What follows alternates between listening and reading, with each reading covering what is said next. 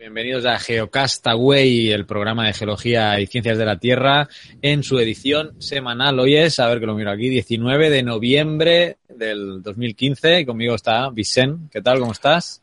Hola, ¿qué tal? Pues sí, aquí estamos eh, eh, para una semana más con todas las noticias de la semana. Eh, estamos en YouTube, por cierto que no te veo la imagen, no sé qué, qué ha pasado. Porque se me ha quedado compartiendo ahora, ya está. Ya estoy aquí, ya está aquí. Estaba compartiendo el, lo de la entrada y ya está.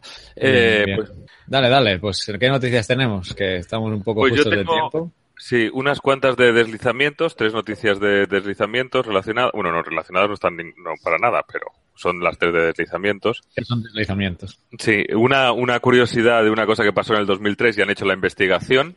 Y luego tengo unos cuantos datos curiosos que he encontrado por ahí. Así que a ver cómo sale. Vale, hoy empiezas tú. Ah, pues le doy si quieres ya. Sí, porque yo bueno. a veces digo cosas que luego no me da tiempo de decir, así que eso. Vale, pues venga. Pues vamos a empezar eh, con los deslizamientos. Vamos a empezar, si os acordáis, hablamos la semana pasada, me parece, si no me equivoco, y si no fue el anterior, de, de el deslizamiento en una mina de Brasil. Bueno, pues resulta que he encontrado en una página, resulta que en una página que, ¿cómo se llama? Sí, que, que, voy a sacar otra noticia también de este, este blog de deslizamiento, se llama The Landslide Blog. Yo encuentro varias, de cuando en cuando cosas aquí. De hecho, la siguiente noticia también es de, de este blog. De la American, pues lo que hay... American Geo Society. ¿no? Sí. De la AGU, entonces, de la... sí. Entonces, ¿qué pasa? Han encontrado un vídeo en YouTube de 12 minutos y medio. Y lo que dicen, lo primero que dicen es que hay que cogerlo un poco con pinzas. Porque yo, de hecho, ya he pasado la primera secuencia porque dicen que la primera secuencia de imágenes no se corresponde con las características o las condiciones que podía haber allí. O sea, que es como un montaje de, en estos 12 minutos y que no todo, que no todo eh, creen ellos o el, el, el, el, autor del blog va explicando punto por punto que no cree que todo sea de ese deslizamiento, pero sí que hay muchas imágenes. Obviamente son imágenes tomadas seguramente pues con móviles, dispositivos móviles y, la, y no son de cámaras de televisión, con lo cual las imágenes no son de, de muy buena calidad. Pero para los que nos estáis viendo en, en el canal de YouTube, eh, recuerdo que, que, si no, también, aunque nos escuchéis en el podcast, las noticias están en el, en el Delicious. Bueno, pues son diferentes imágenes. Como dura 12 minutos, eh, voy a tratar de ir pasándolo. Yo espero que no se, no se nos corte mucho, ¿eh? porque hay algunas imágenes que sí que son, ves, esto está tomando con un móvil de forma vertical porque se ve que la pantalla está estrecha, veis cómo se está moviendo, no sé si se puede apreciar bien, pero cómo se va moviendo el flujo por ahí, este se ven las casas y por ahí cómo se va moviendo el, el, el lodo, ¿no? El, el de, la, de, la, rotura de la presa poco a poco a, a, arrastrando a, a, través de las casas, ¿no? Atravesando una casa y arrastrándola con, con todos los, todos los árboles, los troncos de los árboles. ¿Mm? No sé, ¿se ve bien o no?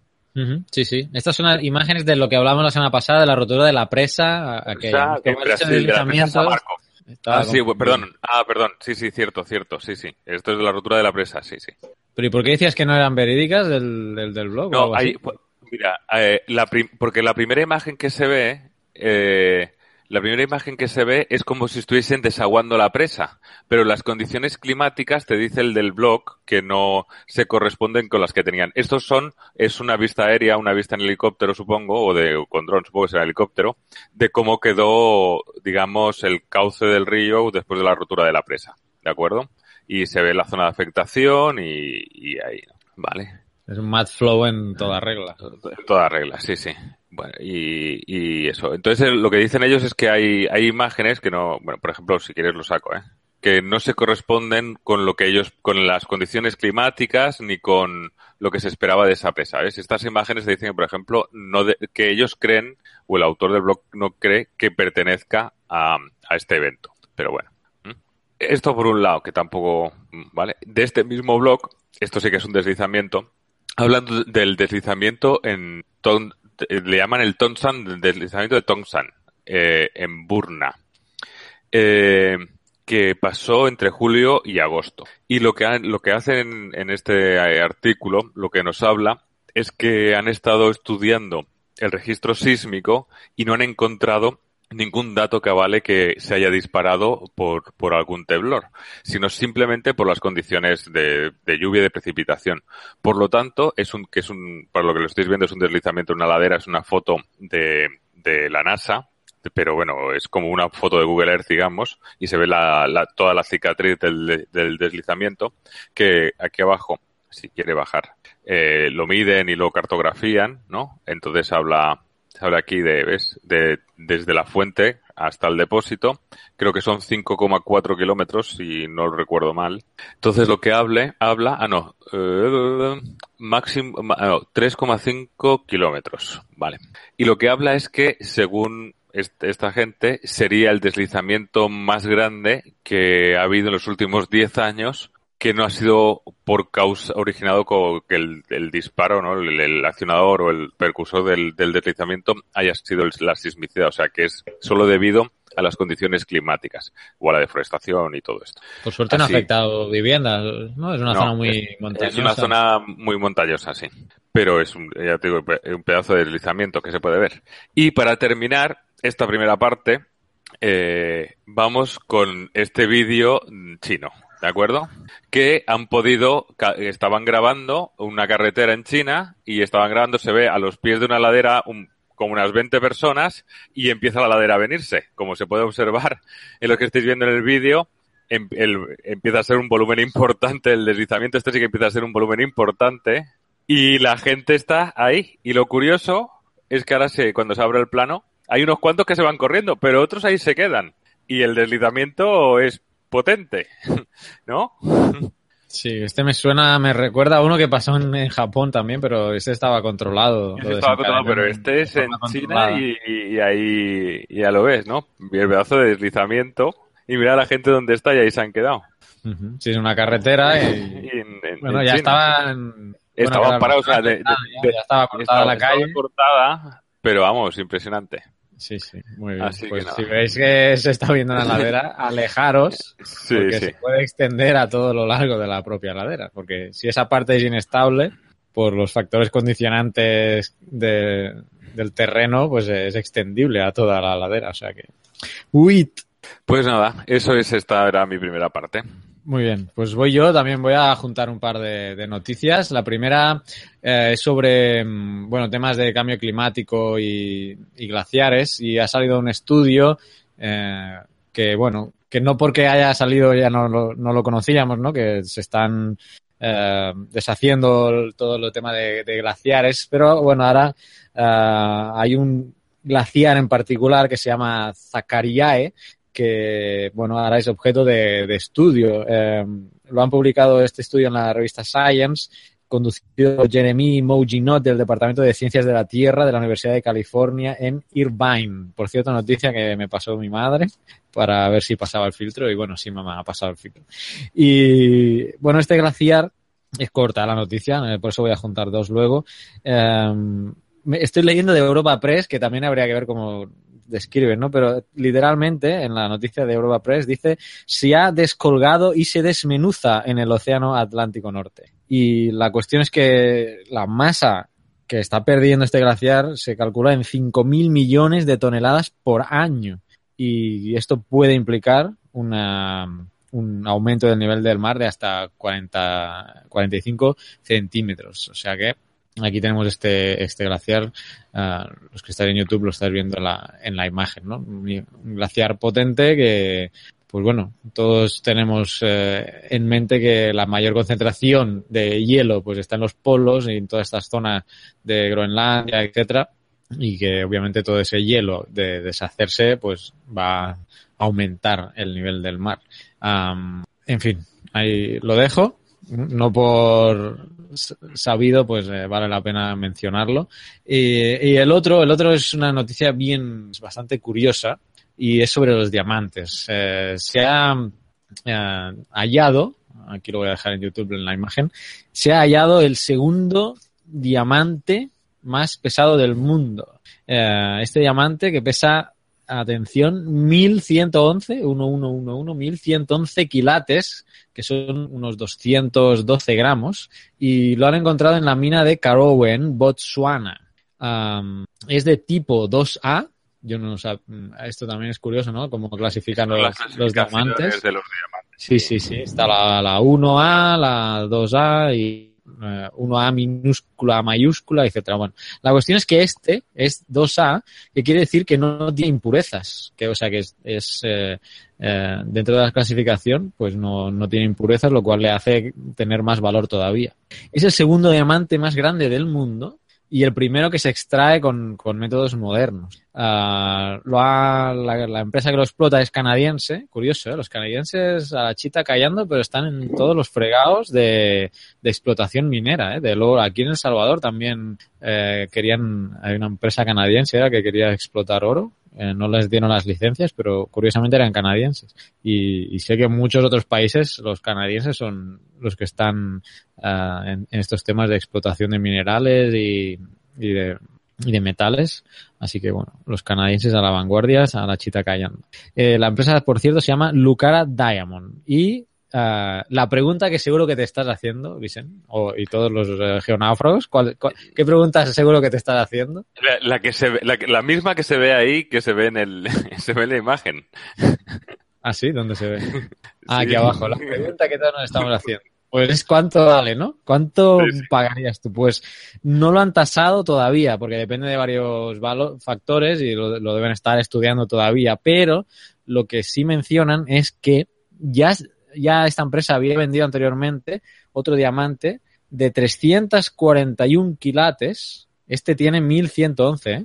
y el que están comparando 341 quilates lo vendieron por 20 millones de dólares. O sea, ahí hacer los cálculos. 20 millones de dólares por 341 quilates, que equivale más o menos a 60 mil dólares por quilate. Es, sí, que... y seguramente igual eso tampoco es proporcional. Quiero decir que cuanto más grande es, más difícil es. O sea, que igual es hasta exponencial, no sé. ¿eh? Bueno, igual, da igual.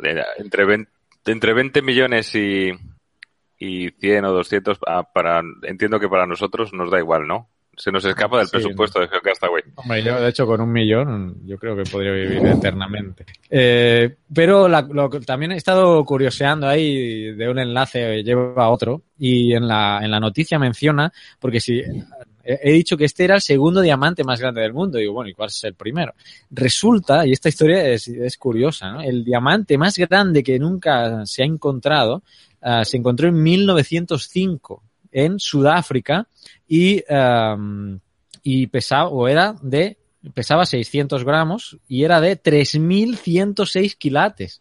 Y estamos hablando de que este tiene 1111 y el que eh, encontraron en 1905, que, encontró un hombre que se llama Frederick Wells, eh, era de 3.106 quilates. Y eh, lo llamaron a este, a este pedrusco, le llamaron Kuliman por el pueblo de, de allí en Sudáfrica que, en que lo hallaron, pero uh, también le pusieron sobre el nombre de Estrella del Sur a este Kuliman, que Estrella del Sur no lo sabía yo, pero es una novela de Julio Verne, donde parece ser que aparece un diamante que se llama así, y pues eh, por eso le, pusieron también a esta estrella perdón, este diamante Estrella del Sur. ¿Sabes dónde fue a parar este diamante, este Kuliman? Este diamante, ¿dónde fue a parar? A ver, sorpréndeme. Pues está ahora, está partido en, el en 150 piedras, no. Yo no sé, yo no lo doy como regalo, pero lo dieron como regalo, o eso es lo que he encontrado por internet. Fue un obsequio, esto acabó como obsequio al rey Eduardo VII, que eh, en bruto, o sea, el diamante en bruto, este Kuliman, se lo dieron al rey Eduardo VII eh, todavía no me lo creo que fuera así un regalo. Toma, el diamante más grande del mundo te lo doy. Pero bueno, no sé. Eh, la cuestión es que este, este Kuliman, luego, eh, que se le dieron en bruto, se talló en 150 piezas. 150 piezas salieron de ahí, ya tallado, y eh, las ordenaron por, por peso y las bautizaron como Kuliman, Kuliman 1, 2, 3, 4. Y, eh, y ahora están, bueno, forman parte de las joyas de la corona en Inglaterra. La Kuliman 1 creo que forma parte del de, bastón, que ahora no me recuerdo el nombre cómo se llama. Por aquí lo había encontrado antes. Eh, el cetro de la cruz, eso. El Kuliman 1 forma parte del cetro de la cruz, que es, creo que es el bastón, ese famoso bastón cuando sale la, la reina vestida de reina, con todo, ahí que lleva un bastón, pues ahí va incrustado el Kuliman 1. Eh, y si me he equivocado, porque puede ser que no lo haya dicho bien, pues que nos lo digan los oyentes. Pero creo que esta es la historia del diamante más grande del mundo, que he ido a parar a raíz de esta noticia de que acaban de hallar o hace pocos días pues salió este este diamante, que por cierto no he leído que le han puesto, no le han bautizado, porque parece ser que es bastante común bautizar estos, estos diamantes. Así que bueno, eh, esa era la noticia curiosa, ¿no? Pues yo también voy con una noticia curiosa que, de hecho, la noticia es del año 2013. Lo que pasa es que ahora han sacado el estudio que, que analiza un poco lo que ha pasado aquí. Pues resulta que estaba un padre y su hijo de seis años paseando por alrededor del, esto es un cuento, un chiste. No, no, es, un, no, es una historia. Pasa que estoy contándolo así un poco para eso. Bien, bien, el bien. lago Michigan, eh, en, la, en la orilla sud, sud, est- sureste, me parece. Y ahí, ahí resulta que hay unas dunas, hay unas montañas se llaman el Monte Baldi, y hay las dunas del Monte Baldi. Y por ahí estaban haciendo, a saber, corriendo y tal, y nada, y de repente, ¿qué es lo que pasó?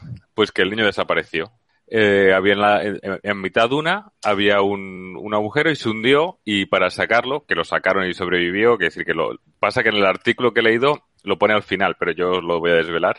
Eh, resulta que se cayó por un agujero, una, una pipa, una chimenea, de 12 pulgadas y 11 pies de profundidad. 12 pulgadas será como 24, como 30, 40 centímetros y 11 pies unos 3 metros, entre 3 y 4 metros de profundidad. Pues lo que ha salido ahora es el estudio, ¿no? Entonces eh, se pusieron a estudiar resulta que este campo de dunas eh, se mueve muy rápidamente, se ve, bueno, y aparte, no sé qué composición tendrá. El tema es que una vez eh, atrapa y ap- y incorpora, digamos, a los, a los árboles, pues obviamente los árboles que quedan totalmente enterrados, pues Se ha son... cortado, se ha cortado. ¿Se ha cortado? ¿Me escucháis ahora? Sí, ahora sí. ¿Me escuchas ya? Se Bueno, que estas segundos. Ah, vale. Que, que no sé dónde me queda, pero bueno, repito. Que como eh, estas dunas eh, atrapan a los árboles, se quedan enterrados, obviamente los árboles mueren, y lo que se produce es un proceso por el que a través de unos hongos, un fungi, eh, se de- descompone el tronco y entonces se desaparece toda la madera.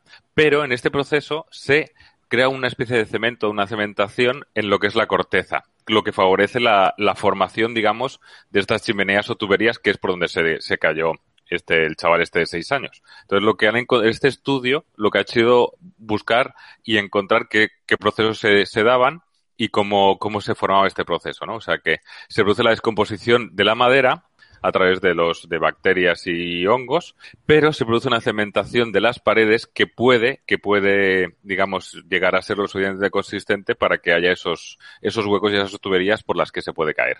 Y es lo que es, ese es el estudio. Seguimos con estudios y con una pregunta. Carles, ¿cuántos, cuántos árboles crees que hay en la Tierra?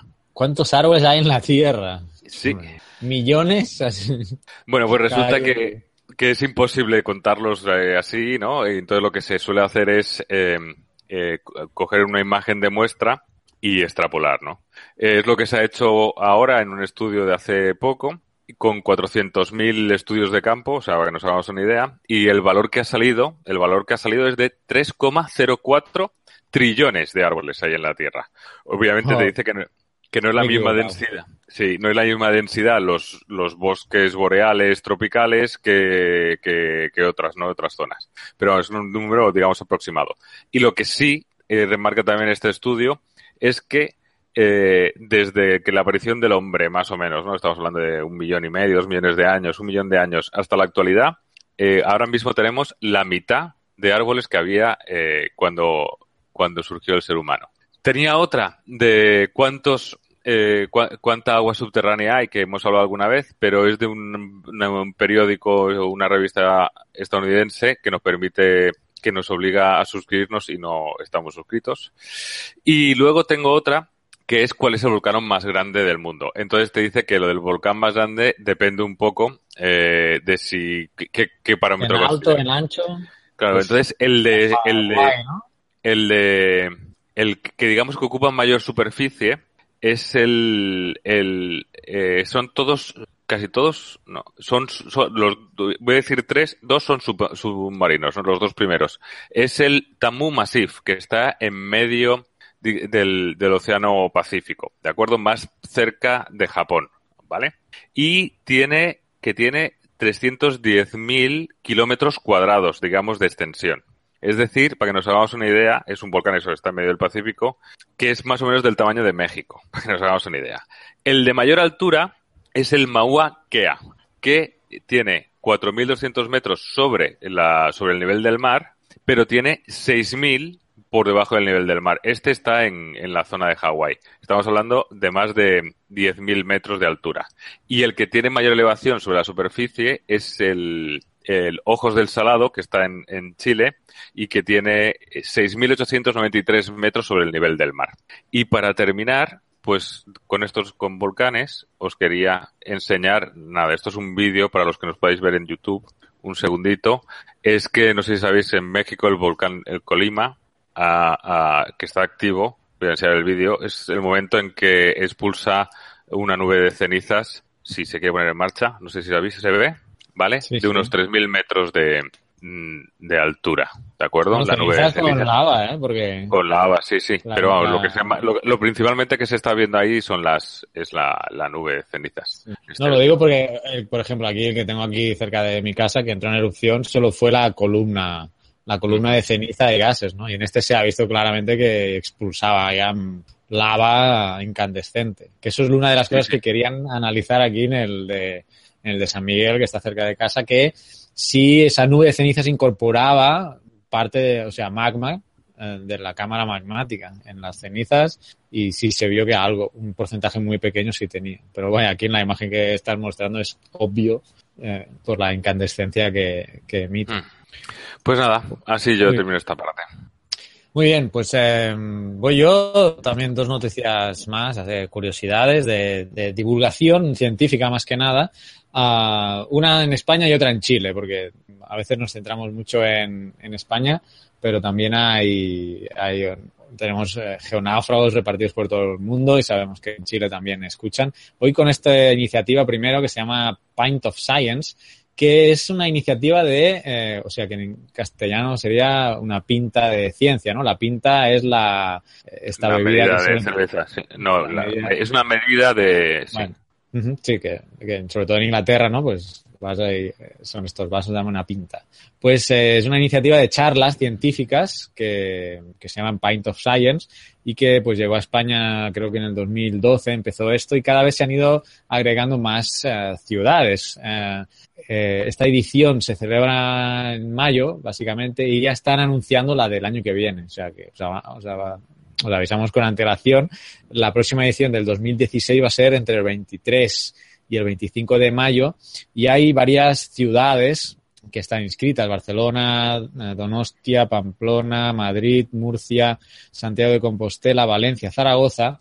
Y yo he llegado aquí porque hay un, la noticia es que Valladolid también se va a unir a esta lista de, de ciudades por, por España y que es a nivel mundial. Yo estoy mostrando aquí la de, la de España, pero podéis buscar si estáis en otro país, si esta iniciativa eh, se, se está también realizando en, en nuestro país. Súbelo, un poquito que no se ve Sevilla, súbelo. Ah, pero en Sevilla no, ¿eh? Ah, vaya por Dios. Pero, pero, bueno, puedes rellenar el formulario de contacto eh, en contact arroba pin, pintofscience.es, pintofscience.es y puedes eh, colaborar con ellos. Aquí hay una pestaña de colaboración en, su página web que es pintofscience.es y bueno, puedes eh, hacer muchas cosas. Puedes ser coordinador de evento, puedes eh, ser coordinador de ciudad, ayudarlos a, a, divulgar, bueno, etcétera, y ser, ser un colaborador más de, de ellos. Eh, no sé si, bueno, puedes intentar a ver si se puede inscribir Sevilla. la verdad es que no sé qué es lo necesario, pero a través de, este correo, pues podrías averiguar cómo inscribir Sevilla, por ejemplo, en esta, en esta iniciativa. Supongo que obviamente pues tienes que localizar o encontrar un bar que, que, lo pueda acoger. Y se realizan, pues esto, charlas de expertos que vienen ahí a exponer sobre una temática determinada. Así que muy buena iniciativa y bueno, se celebra del 23 al 25 de mayo del 2006. Esto ya es para la próxima edición. Y también otra iniciativa que, me ha gustado es este, es en Chile. Es un autobús que le llaman eh, Bus Conciencia, creo recordar. Y bueno, es un autobús que recorre Chile acercando el mundo de la ciencia a los niños. Y pues nada, es eso, un autobús que aquí abajo era el vídeo, no arriba. Tiene, uh, está, bueno, han quitado todos los asientos por dentro eh, y lo han llenado de pizarras, eh, de estas, uh, de los whiteboards estos y eh, se realizan experimentos prácticos a alumnos, eh, ¿no? De, supongo que de, de, primaria hasta secundaria y eh, va recorriendo Chile. Es un, autobús de la ciencia que le llaman Bus Conciencia, es el nombre que le han puesto. Desconozco si hay algo parecido en España, eh, pero sería una buena iniciativa. Sé que hay pues librerías que... móviles pero así un autobús eh, que hagan experimentos científicos, sobre todo temas de, bueno, aquí estamos los que estén en YouTube, estáis viendo un tema de, de electricidad, ¿no? De cómo pero por ejemplo, pila, yo creo que en, en Barcelona está el Cosmocaixa, en, en, en Valencia está el, el, el, Príncipe Felipe de las Ciencias, hay museos fijos, hay museos que... Claro, pero que no son móviles. No son móviles, no son móviles, pero lo que pasa es que también hay que tener en cuenta cómo es la, la geografía la orografía de Chile y la de España, ¿no? Quiere decir que yo creo que aquí, no sé si era en Granada, en Málaga, creo que también en Andalucía había otro grande de estos que permiten, ¿no? Entonces, teniendo en cuenta de que hay varios repartidos, ¿no? Por la geografía española, pues con un montón de cosas, pues igual también es más. Sí. Es pero también pienso, ¿no? pero hay muchos pueblos o zonas, porque España, bueno, es, es, grande, claro, también, o sea, no, y bueno, hay muchas zonas eh, rurales de pueblos pequeños que a lo mejor no, pues, claro, sí, no sí, que es más la posibilidad. Pero sí, sí, pero que igual se puede, se puede, seguro que tienen acuerdos y eso se pueden hacer excursiones de autobús de un día a algún sitio que, que tenga, que tenga un museo de este tipo. Pero bueno, sí, la verdad es que, que me parece súper interesante la, bueno, en cualquier caso me ha parecido una, interes, una iniciativa interesante que, que los chilenos eh, están implementando y con este autobús. No sé si tenéis alguna noticia más, porque si no tengo, me queda una a mí. ¿A ti? Dale, sí, o sea, yo tengo, no tengo, pues que ya estamos no un poco sobre el tiempo, pero vamos, yo la, la, tengo unas noticias, bueno, es porque bueno, tenía, tenía la, la, tuya sí, bueno, tenía una noticia, a ver, que se vea un poco la, la, imagen, porque aquí en España ha estado, ha sido noticia esta semana en Madrid que, que han tenido que regular el tráfico, prohibir determinadas, han hecho restricciones de tráfico por el tema de la contaminación. Y resulta que una ciudad en China, que voy a decir cómo se llama, ahí estáis viendo la imagen, lo que estáis viendo en YouTube, la ciudad se llama, se llama Chingguan. Sí, pues A ver si he acertado. No, no, no sé, no. lo he dicho al azar. Lo he dicho al azar. Shen, Shenyang, Chiao, no te has ido de mucho, ¿eh? Shenyang, Uy. que es, es una ciudad industrial y en China está en el noreste de China. El tema es que eh, si, si los que, que tienen un nivel de contaminación, que si eh, te lo pone por aquí, 35, dice que la, el, gober, el gobierno chino considera que 35 microgramos, pasa que no dice, no veo de qué. Para que, bueno, mientras lo miras, bueno, eh, el, el, otro día leí que la ciudad más contaminada del mundo era Nueva Delhi, ¿eh? O sea que China siempre se habla de contaminación, pero la ciudad más contaminada del mundo era Nueva Delhi, una noticia que oí el otro día. Mira, te dice, es que te dice que la calidad del aire ha encontrado los niveles de peligrosidad, ¿no? Eh, más tal. Entonces dice que como ahí ha empezado ya el invierno y han empezado a quemar carbón en las casas para calentarse, ¿no? Pues resulta que los valores, que no, no, veo lo que, que, es exactamente lo que están midiendo, eh, el, el, gobierno chino dice, habla de 35 microgramos por metro cúbico. La, la OMS creo que decía, o decía, eh, una media de, de, de 25 microgramos pues en 24 horas. Pues van por mil, entre mil y mil cuatrocientos con picos de mil cuatrocientos microgramos, para que nos hagamos una idea ¿no? de la barbaridad. Así que nada, eso era, simplemente. Wow. Vale, pues bueno, ya que yo también voy a, voy a compartir lo último que tenía, así termino hoy. Es una chorrada, pero para los que os guste esquiar, um, hay un mapa en OpenStreetMaps que se llama Open Snow Map y eh, están eh, ubicadas todas las estaciones de esquí del mundo eh, con todas las pistas y todas las condiciones. Así que si os gusta esquiar, que bueno, no es mi caso, y tampoco aquí no hay, muchas pistas de esquí que digamos por donde estoy, uh, pues entráis en opensnowmap.org y bueno, aquí veis los que estáis en YouTube, veis eh, por ejemplo, ahora estoy en medio de Francia, bueno, aquí en Puigmal, pues aquí están las pistas, los colores de las pistas, se puede abrir la leyenda, es, bueno, un mapa interactivo sobre las pistas de esquí y las condiciones de, las MIS. No, no, no tiene más. Si os gusta esquiar, pues ahora que viene la época y por ahí por, por Europa del frío, eh, pues nada, ya sabéis, Open, Open Snow Map. Y ya está, creo que hemos terminado, ¿no? Pues sí, yo creo que sí.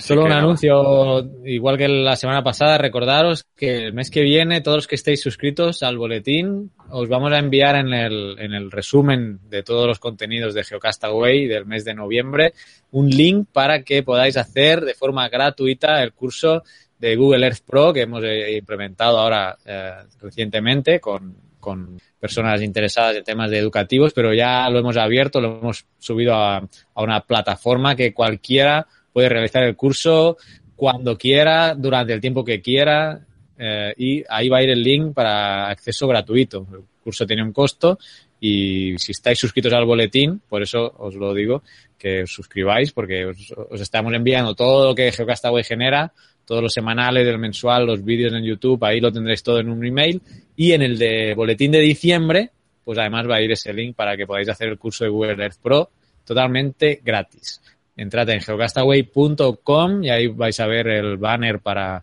suscribiros, o si no también geocastaway.com barra boletín.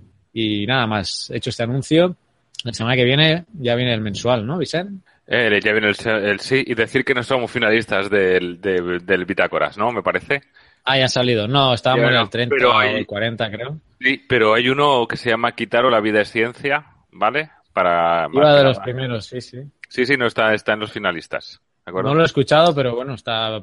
Sí, lo estaba mirando ahora. Sí, sí, no, lo he mirado yo. Los finalistas de podcaster son Carne Cruda, Quitaro, La Vida es Ciencia y La Cafetera. Así que, nada. Bueno, pues un programa de ciencia finalista en los bitácoras. Nosotros hemos quedado entre los 50 primeros, si no recuerdo mal, no he visto la última clasificación, que para no haber hecho campaña está, está bastante bien. Y nada más. Entonces nos vemos, lo oímos la semana que viene. Adiós. Adiós.